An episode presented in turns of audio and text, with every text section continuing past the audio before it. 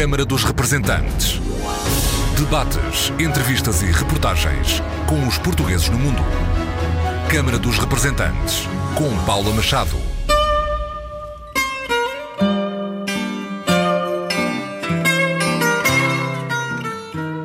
Olá, bem-vindos ao Câmara dos Representantes. Carlos Pereira de Lemos, cônsul honorário de Portugal em Melbourne, na Austrália, é hoje o nosso convidado. Nas distinções que lhe foram atribuídas estão a ordem de mérito no grau de comendador pelo presidente Jorge Sampaio em 2002 e foi também condecorado pelo presidente de Timor-Leste Ramos Horta. A Carlos Pereira de Lemos se deve a edificação de um padrão de homenagem aos navegadores portugueses e mais tarde os bustos do infante Dom Henrique e Vasco Vasco da Gama, em Arnambul, que se tornou um lugar de culto da presença portuguesa na Austrália. Em reconhecimento ao seu trabalho de promoção das relações bilaterais luso-australianas, a uma das ruas de Arnambul foi dado o seu nome, de Lemos Court. Depois do padrão, eu consegui, governador de Macau, o general Rocha Vieira, consegui dois bustos em bronze, muita categoria, do Vasco da Gama e do Infante Henrique, que estão ao lado do padrão, num altozinho ali, assim com a vista para o mar, um sítio fantástico. Mas depois também criei lá Festival Português, naquele local. Todos os anos há lá um festival que atrai centenas de pessoas. Pernambuco, é a cidade, a cidade também me homenageou várias vezes em várias coisas, mas a homenagem também importante foi o nome de uma rua, do meu nome lá. Eu até fiquei muito admirado, porque eu julguei que só se dava o nome de, de ruas às pessoas depois de morrerem. É, é o de Lemos Corte. Porquê é que tinha essa imagem? Talvez vá aos tempos antigos, porque antigamente nos davam ruas aqui a pessoas vivas. Em Portugal, há uns anos, eram pessoas que morreram e tal, pois lá se punha uma, uma placazinha e tal. Mas eu acho melhor até oferecer enquanto uma pessoa é viva. Foi um bom reconhecimento. Com certeza. Estas coisas, sabe, vamos lá ver. É, por exemplo, o caso da, da condecoração. Eu, quando o Presidente Sampaio meteu a condecoração, foi num, num palco com embaixadores, muita gente ali, deputados, sei lá. Muitas palmas quando o Presidente põe a coisa ao, ao pescoço, muitas palmas e tal uma pessoa desce cá para baixo depois e, passados minutos, aquelas. E que são 5 minutos de fama, sabe? Depois volta-se à terra muito rapidamente. Carlos Pereira de Lemos, aos 90 anos e com 50 de Austrália, lançou um livro, História de uma Vida, é o título da obra. Ponto de partida Melgaço, onde passou a infância sem ser criança. Aos 10 anos, teve o seu primeiro emprego na apanha de resina. Depois, bem depois, a vida trouxe-o até Lisboa e da capital rumou a Moçambique e dali partiu para a África do Sul e surgiram outros destinos, Timor e Austrália.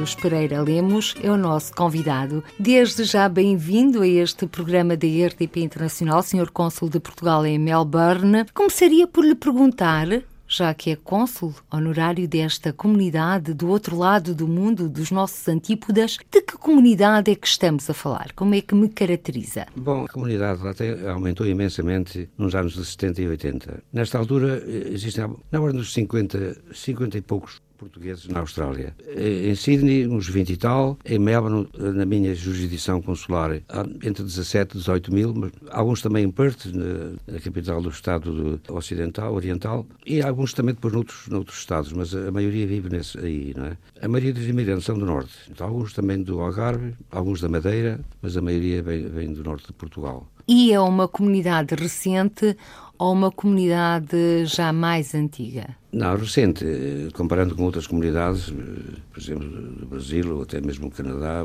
América, é recente. Sydney talvez um bocadinho mais antiga, mas em pequena, em pequena escala porque eh, a grande maioria da imigração para a Austrália, como disse, não só para, para Melbourne, mas também em Sydney, toda a parte foi nos anos 70 e 80. Porque nessa altura a Austrália tentou atrair população. A população era muito, muito baixa depois da, depois da Segunda Guerra. Houve ali uma grande propaganda e um grande incentivo para aumentar a população. E nessa altura, inclusivamente, a Austrália oferecia viagens para quase de, de borla. Os imigrantes pagavam 10 libras, na altura era libras, para a viagem para a Austrália. E a maioria nessa altura altura até foi mais da França, Alemanha, países onde, onde a Austrália tinha departamentos de imigração que não tinha em Portugal. E foi aí, vai lá, que atraíram muitos portugueses para a Austrália. E essa comunidade a que se refere, esta comunidade portuguesa em Melbourne, na Austrália, é uma comunidade bem integrada? Sim, está muito bem integrada. E é uma, é uma comunidade bem vista, quer dizer, quando há desemprego, os portugueses não são os primeiros a, a ser despedidos. É, é, é, são trabalhadores bem vistos. É uma comunidade bem vista,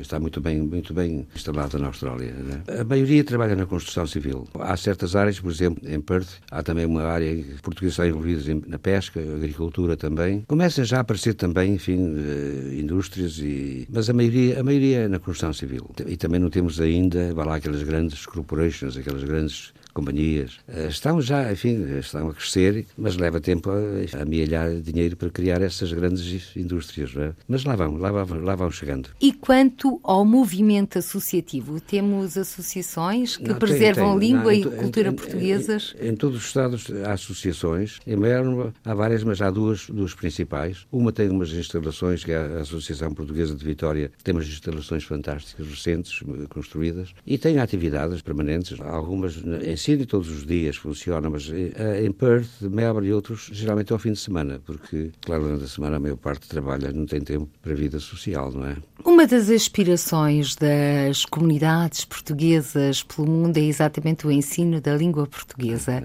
Como é que estamos a esse nível? O Sr. Cônsul Carlos Pereira Lemos sente que agora há um maior interesse pela língua portuguesa, pelo português? Bom, eh, a língua portuguesa é um problema, sabe? Eh, especialmente com a segunda geração e terceira. E é claro, no caso da Austrália, mais sério ainda, porque está muito longe do, dos centros lá, da cultura portuguesa. Há escolas portuguesas e continuam a ser frequentadas, número razoável. E no estado de Vitória funciona de uma maneira muito especial, porque há um departamento de línguas que o governo australiano, o governo estadual, financia e tem professores e tudo aquilo é pago pelo governo australiano. Mas funciona só ao fim de semana, que é só ao sábado, não, é, não são escolas diárias. Mas os cursos já estão integrados nos currículos locais. Por exemplo, o ano 12 no português já conta também para o ano 12 local, não é? É muito importante. Essa integração da língua portuguesa nos currículos oficiais no sistema de ensino australiano é fundamental. É fundamental. Bom, e, e, e o ensino português lá também foi muito ajudado porque aqui há talvez há uns três anos ou quatro temos agora uma coordenadora da língua portuguesa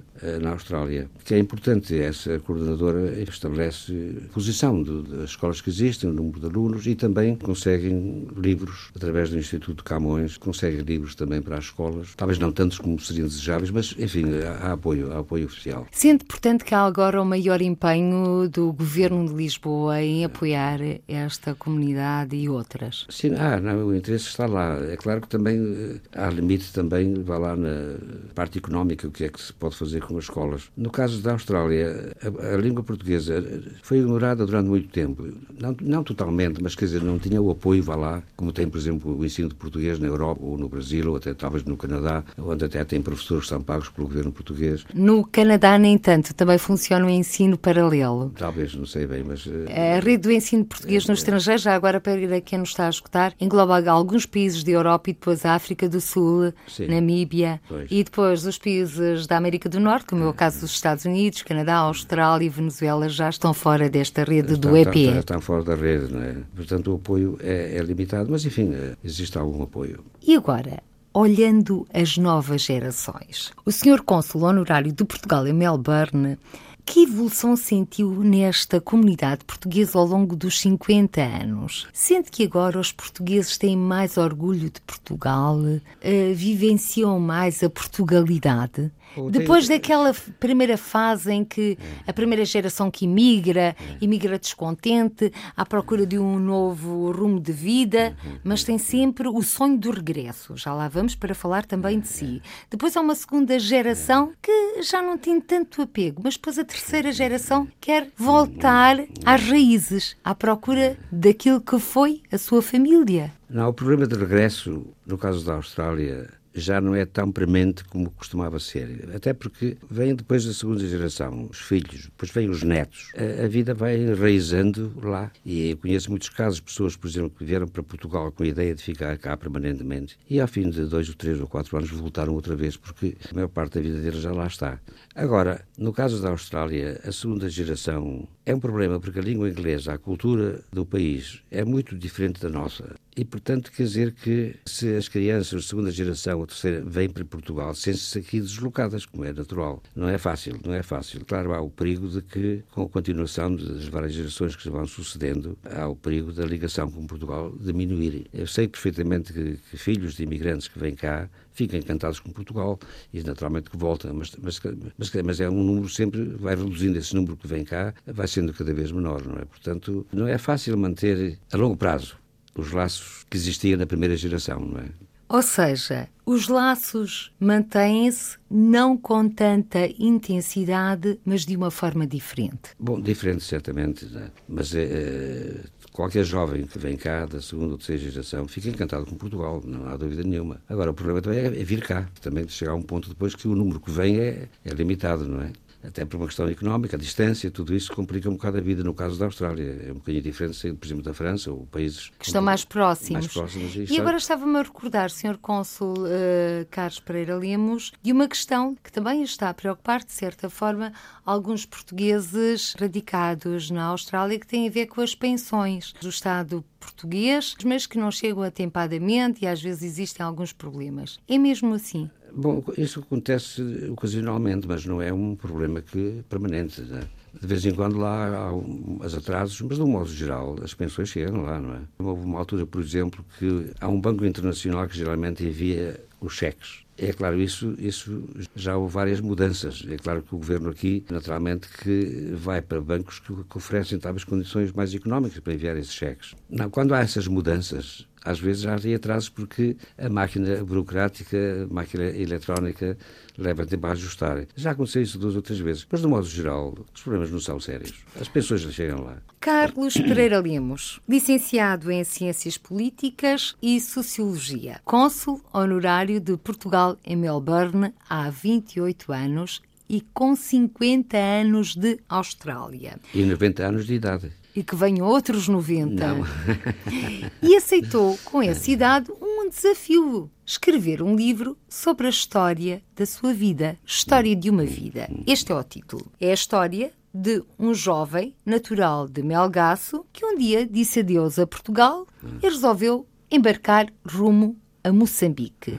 Primeira paragem de uma vida de emigrante. É assim? É, é foi assim e, e, foi um bom passo, quer dizer, foi o começo de uma grande aventura, porque não só Moçambique foi uma grande experiência, porque eu trabalhei naquelas obras do, do Limpopo, do, do Guijá, era um projeto de irrigação, construção de uma barragem, a construção também de uma linha de caminho de ferro ligava Lourenço Marques a Bulabaio, na Rodésia, depois dali fui para a África do Sul, porque eu eh, estava um bocado adoentado e resolvi ir para lá e resolvi estudar porque eu queria mudar de, de profissão. Qual era a sua profissão na altura? Na altura era topógrafo. Foi nessa capacidade que eu fui para o Limpopo. Mas na África do Sul fui, estudei. Estudei na Universidade de Natal e também de Rhodes. E, e aí tirou as licenciaturas em Ciência foi, Política foi, foi, e Sociologia. Foi na África do Sul. Mas depois ainda fui para Timor como topógrafo-chefe. Mas antes de irmos até Timor, como é que foi essa vivência em terras sul-africanas em plena apartheid? Bom, sabe, o apartheid, para quem estava a estudar lá, como eu na universidade, evidentemente que era notável a, a distinção entre pretos e brancos. Mas, de um modo geral, a vida corria de uma, de uma maneira sem grandes problemas, por exemplo, para mim, porque eu não, não, estava metido na política, embora tive contactos lá muito importantes. Um deles foi o Alan Payton, foi um homem que criou um partido liberal na África do Sul e que era anti-apartheid, anti e, é claro, estava muito bem a par da, da, situação política lá. Mas não era a situação em que uma pessoa como eu, que estava a estudar lá, que pudesse também, vá lá, fazer ondas. Até porque naquela altura era até perigoso, uma pessoa podia, podia até ser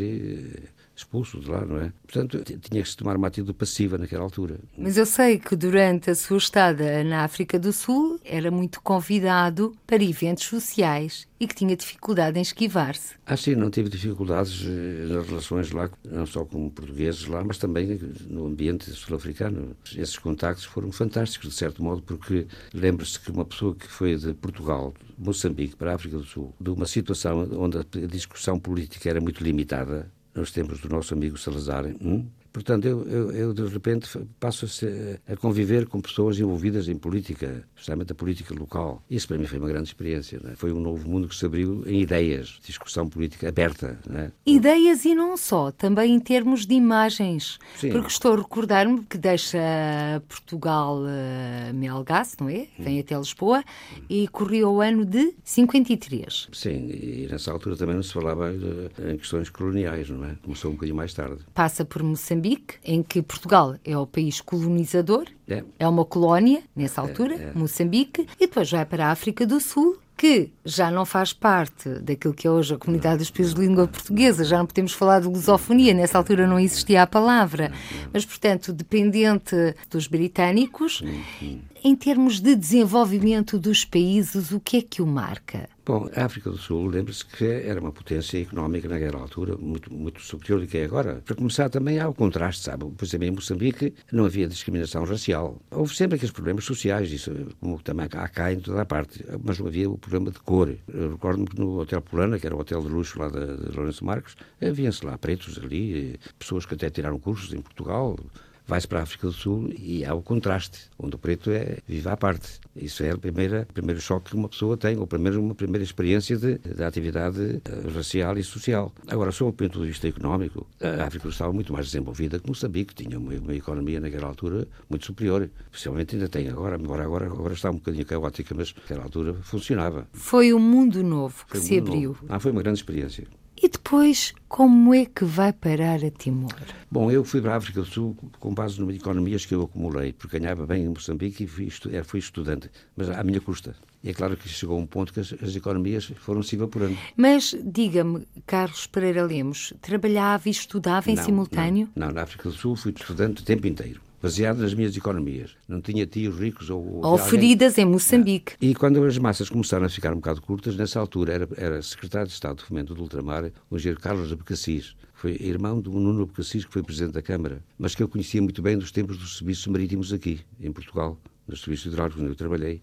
E escrevi-lhe uma carta e disse, olha, eu estou a precisar de voltar a trabalhar e gostaria de ir para o Oriente, disse eu. Nessa altura, Goa ainda era nossa, o Macau ou Timor. E ele respondeu-me logo a seguir, dizendo que foi na altura própria que estava a formar uma brigada de portos para Timor. Eu ia para lá como topógrafo-chefe. E lá fui para Timor, pronto, foi assim. E como é que foi chegar a Timor? outra cultura, outra forma de estar? Sim, sim, sim muito, muito contraste, mas, mas adaptei-me perfeitamente. Eu nunca tive problemas em adaptar-me, sabe, nesse aspecto. Bom, na altura, o problema que eu tinha é que eu, na África do Sul estive sempre um bocado adoentado. Nunca recuperei de uns problemas que obtive eh, em Moçambique. Estava nessa altura numa, num regime de, de, de, de dietas e de pílulas e o diabo. E é claro, estava com receio de chegar a Timor e com o clima e talvez facilidades médicas não no topo, se eu ia me aguentar. Para começar a vida, nessa altura fui sozinho, só depois é que casei com a minha mulher, ela foi lá ter comigo a Timor, o Molly. E é claro, foi um vizinho que voluntariou para me dar comida, para cozinhar para mim. E portanto vinha lá uma filha da, daquela família em marmitas, trazia uma comida,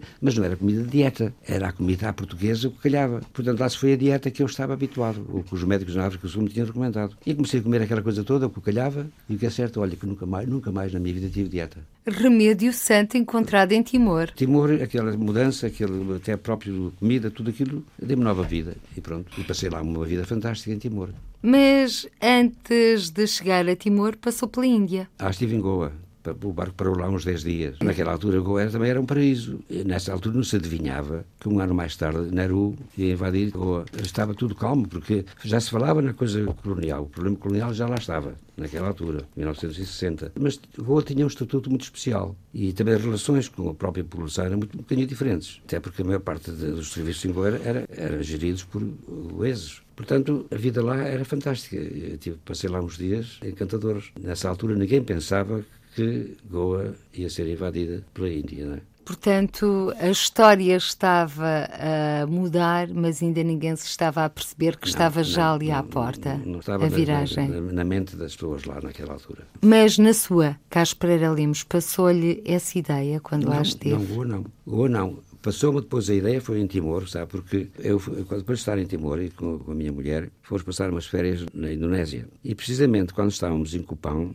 do lado já da Indonésia, em 1961, estávamos lá quando Nehru invadiu Goa. Bom, nessa altura é que Sukarno, que era o presidente da Indonésia, também tinha manias megalómanas. Tinha problemas com a Malásia, depois também com, com a Holanda, enfim. E então surgiu o perigo de que ele poderia também seguir o exemplo de Nehru e também invadir Timor. Houve ali assim um período também de certo receio que Sukarno podia também ir à cabeça ideias estranhas. Mas nada sucedeu, quer dizer, Timor continuou. Timor continuou e por muitos anos. Por muitos anos ainda, até 75. Quanto tempo esteve em Timor? Tive três anos. Mas sentia instabilidade? Não, mas nessa altura eh, Timor era um paraíso. Para lhe dar uma ideia, eu, eu, fiz, a maior parte do meu serviço lá foi fazer mapas hidrográficos, não só da Baía de Dili, e acompanhar a construção do cais de Dili, mas também fazer planos hidrográficos à volta da ilha. Portanto, eu tinha um barco muito especial para esse serviço. Mas a bordo do bato tinha, tinha uma mota, uma, moto, uma motocicleta. E quando parava num sítio para trabalhar, eu com a minha mulher lá atrás, nós eh, corremos a ilha toda. Corremos, mas sem qualquer problema, com receio que alguém nos atacasse, nada disso. Toda a gente era simpática, toda a gente nos tratou bem. Era fantástico. A vida naquela altura em Timor era, era um paraíso. Gostei imenso. E olha, uma pessoa com quem lá conversei muito foi um nome que ficou lá gravado em Timor, que é Rui Sinati. Rui Sinati foi um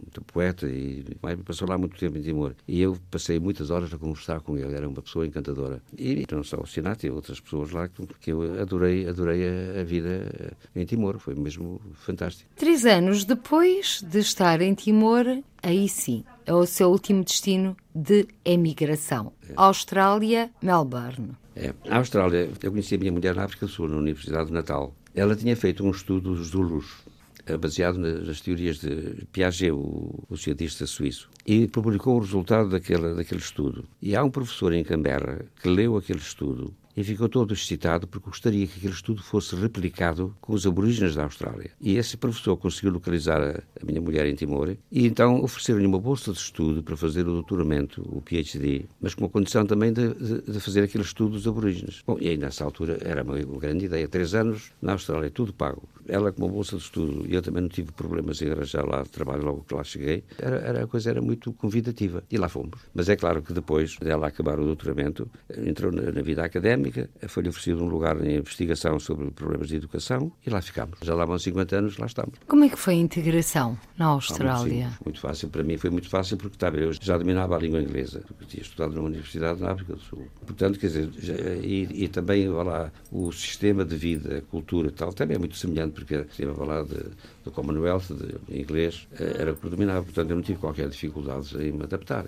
De certo modo, a minha ida para a Austrália não foi o imigrante normal, porque a maior parte vai para lá, não, ficar ali a apanhar bonés durante uns dois anos. Não, eu não tive, não tive qualquer dificuldade. Até porque cheguei lá, ao, ao fim de uma semana já tinha um emprego, no serviço de topografia também da cidade de Canberra. Portanto, foi, a vida foi fácil, de certo modo, não tive problemas nenhums. Portanto, não sentiu a dificuldade de que habitualmente os nossos compatriotas sentem quando não, chegam não, a um país destino de emigração? Não, não, não, não. Foi muito fácil. Depois de viver na África do Sul uns anos, eh, o estilo de vida era muito semelhante. Carlos Pereira Lemos, cônsul honorário de Portugal em Melbourne, quem ouve falar parece que foi tudo um mar de rosas não é tão rosas como às vezes aparece, porque há sempre problemas. Mas, de certo modo, uma das grandes virtudes da minha vida é que eu adaptei-me sempre às situações que estavam na mesa. Quer dizer, não tive problemas de ajustamento ou mudanças, inclusive depois mudei de topografia quando, quando lecionei na universidade, depois também fui professor licencial. Em todas aquelas situações, eu procurei fazer o melhor possível e adaptei-me ao que lá estava. Compreendo que, portanto, não, não se pode dizer que foi assim uma vida, vá lá, de grandes solavancos, não é? Neste seu livro, Histórias de uma Vida, registra vários aspectos da sua vida, mas sobretudo episódios de viagem. Podemos entender que este livro é um livro de viagens? Não, viagens não, mas eu, eu procurei, nos locais onde, onde, passei, dar uma ideia do, do que aquilo é. Por exemplo, para em Singapura, eu, eu, dei um bocadinho de história de Singapura. Não é um tema histórico, mas uma ideia do que aquilo é. Macau, a própria viagem de regresso da África do Sul, da África do Sul quando regressei a Portugal, falei um bocadinho do Cairo, do Khartoum, de Congo belga também, porque eu estive lá. Enfim, há um bocadinho de história, mas não é, não é um livro, certamente não é um livro de viagem. O que é que simplesmente dão também um bocadinho daquilo que observei nos locais onde passei, não é? Um observador atento, um viajante com um percurso de imigração, mas que vai tomando notas e que depois deu origem a este livro de mais de 300 páginas. Uhum com muitas, muitas ilustrações. Pode ler-se Portugal, Moçambique, África do Sul, Timor, Austrália, Carlos Pereira de Lemos, hum. os países por onde passou e que marcam este livro. No entanto, outras paragens teve na sua vida, como já o disse. Dessas paragens, desses encontros, qual é para si o mais marcante, mesmo que não conste deste livro? Eu creio que Genebra, Genebra foi talvez o mais importante porque assisti o contacto, por exemplo, com o Jean Piaget. A minha mulher teve bastante contacto porque ela, o estudo dela foi baseado nas teorias de Piaget e lá assistia a muitos, muitos colóquios, muitos seminários. Piaget, até, o até... pai da educação moderna, podemos dizer assim, Exatamente. pedagogo. É, e como o meu francês era um bocadinho melhor do que ela, eu também ia àqueles seminários, assistia àquela coisa toda. E ele também fumava cachimbo. Era uma coisa em comum que nós tínhamos, fumávamos cachimbo os dois, sabe? E, e, lá foi também uma experiência interessante, porque naquela altura havia uns grandes, já havia uns debates enormes nas Nações Unidas sobre a questão colonial, e eu também assisti lá muitas sessões, consegui um passo para poder lá entrar e, e assistir àquelas sessões. Portanto, acho essa foi, foi talvez um local muito, muito interessante para mim. Mas tudo, tudo, ouça, essas viagens todas, tudo aquilo abre os olhos, tudo, tudo aquilo faz parte da, da experiência da vida. E os contactos os com contactos, as pessoas. Com certeza, tudo isso faz parte. Aliás, o senhor, como cônsul honorário de Portugal em Melbourne, tem recebido a visita de vários governantes sim, portugueses. Sim, sim. sim. Felizmente sim. fica um bocado longe, eu não vou lá muito, sabe? Porque quando lá vão governantes, complicam a vida, percebe? Então. É, complica a vida porque é o cônsul que tem que organizar os contactos, tem que andar com eles ali, assim, é, é, é, é praticamente é o escravo deles. E, portanto, quer dizer, complica a vida dos cônsules. É? Embora isso não seja aberto, quer dizer, não, toda a gente é simpático, toda a gente gosta. Agora, no caso da Austrália, como é muito longe, vão lá poucos e, de certo modo, até é uma grande coisa, sabe? Queria dizer isso, mas é assim. Mas é assim, aos 90 anos já se pode dizer tudo. é isso, Carlos Pereira de Lemos. Com certeza. Bom, e também há outra coisa também, sabe, que acontece com visitantes. Quando lá vão, claro que os cônsules procuram ser o, o mais agradável possível, ok? Mas a maior parte, quando tomam um avião de regresso aqui, esqueceram tudo, ok? Não há reconhecimento do que o cônsul faz. Tem sentido essa falta de reconhecimento? Não, eles sentem que é uma obrigação, e é, de certa maneira, uma obrigação, é, faz parte da missão do cônsul, assistir. Mas o senhor é um cônsul honorário. Sim, honorário. Nem isso. sequer tem remuneração. Bom, certamente não é pago, mas enfim. Mas, mas... mas, talvez muitas pessoas que nos estão a escutar pensem que tem um vencimento, mas não, não isso não, não, acontece. Não tem nada, não tem nada. O cônsul honorário só tem a trabalho. E no caso de Melbourne é um bocadinho diferente da maioria dos cônsuls honorários, porque, como sabe, a maior parte dos cônsuls honorários não podem emitir certos documentos. No caso de Melbourne, eu estou autorizado a emitir todos os documentos, desde passaportes, procurações, notariado, tudo é, tudo é feito ali. Portanto, é, aquilo é um, é um consulado que funciona das 9 às 4 todos os dias. Com quantos funcionários? Dois. Mas o governo nem, nem paga os salários daquelas duas pessoas. Quem paga? Eu é que tenho que pagar. E um, e um andar que o consulado ocupa é meu, não recebo renda. Há, há, pessoas que não fazem ideia o que é a vida do consul honorário. E porquê que o faz? Carlos Pereira Lemos, é, é, chamou-se essa missão é, da Portugalidade? É, é uma caloirice, quer dizer, o indivíduo, bom, bom é, há uma coisa que é importante, sabe, é o prazer de representar o país. E para quem vive lá fora, como eu há tantos anos, para mim, é, considero, considerei sempre uma honra representar Portugal. Agora, já depois desta idade avançada, agora também continuo também porque mantém-me ativo, para não parar de estar à espera de morrer, compreende? Agora, no aspecto financeiro é um desastre. O governo dá um, um subsídio, mas o subsídio não cobre nada, é uma coisa, uma coisa simbólica. Pode-nos adiantar o valor do subsídio? Olha, eu, eu, recebo à volta de 20 e poucos dólares, dólares australianos, que é muito, é muito menos que euros, por ano. Só salários a mais de 30. E todo o equipamento que está no consulado, desde telefones, copiadores, computadores, tudo aquilo que está lá é meu, é que paguei. E a única coisa que existe no consulado é a máquina de fazer passaportes, o quiosque. O resto é tudo meu. E isso acontece com, todos, com a maioria dos consulários, não sou só eu. A maior, é, é a maior parte dos consulários são os caloiros que, enfim, que eu não sei, não sei bem, até de certo modo, ainda melhor nem analisar a razão porque é que é consulário, porque se for a pensar bem, é um disparate. Mas deixe-me agora recuar um, um pouco no tempo e já lá vamos ao reconhecimento. Na apresentação deste seu livro, livro História de uma Vida, esteve presente o cantor e autor Luís Represas, sim, sim, sim.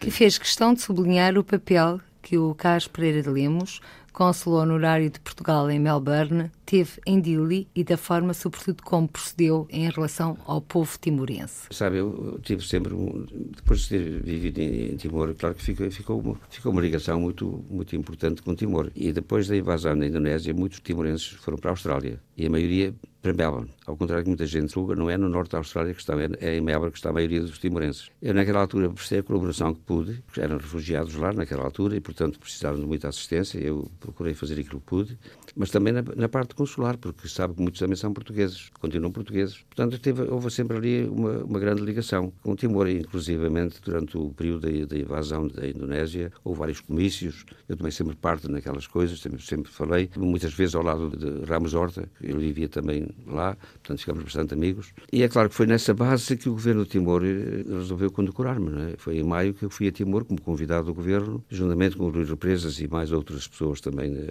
dois ou três de Portugal e também da Austrália, e fomos condecorados. Foi nessa altura com a Ordem de Timor-Leste, que foi uma grande honra para mim, mas fui convidado deles, eles pagaram uma viagem, um hotel, e foi, foi, foi uma grande ocasião para mim. Foi um dia de festa? Foi um dia de festa, mas um, até de certo modo emocional, porque foi 50 anos depois de lá ter estado. Portanto, foi uma experiência interessante e precisamente ver o contraste entre os tempos que lá estive e agora. E o que é que achou? Bom, achei que há um grande desenvolvimento lá, embora, claro, o problema de, de Timor principal é que é a existência de quadros qualificados para gerir propriamente o país, porque sabe, Portugal abandonou em 75. Vêm os indonésios que tomaram conta do, do, do governo. Depois os indonésios foram-se embora. E Timor torna-se independente praticamente do nada, porque, até porque a elite de Timor estava toda fora. Em 75, quando houve aquela grande imigração de lá, que, refugiados, a maior parte da gente que saiu de lá eram os mais educados. A elite de Timor saiu de lá. E é claro que depois voltaram muitos dessa elite, mas também outros já estavam estabelecidos. Por exemplo, no caso da Austrália, em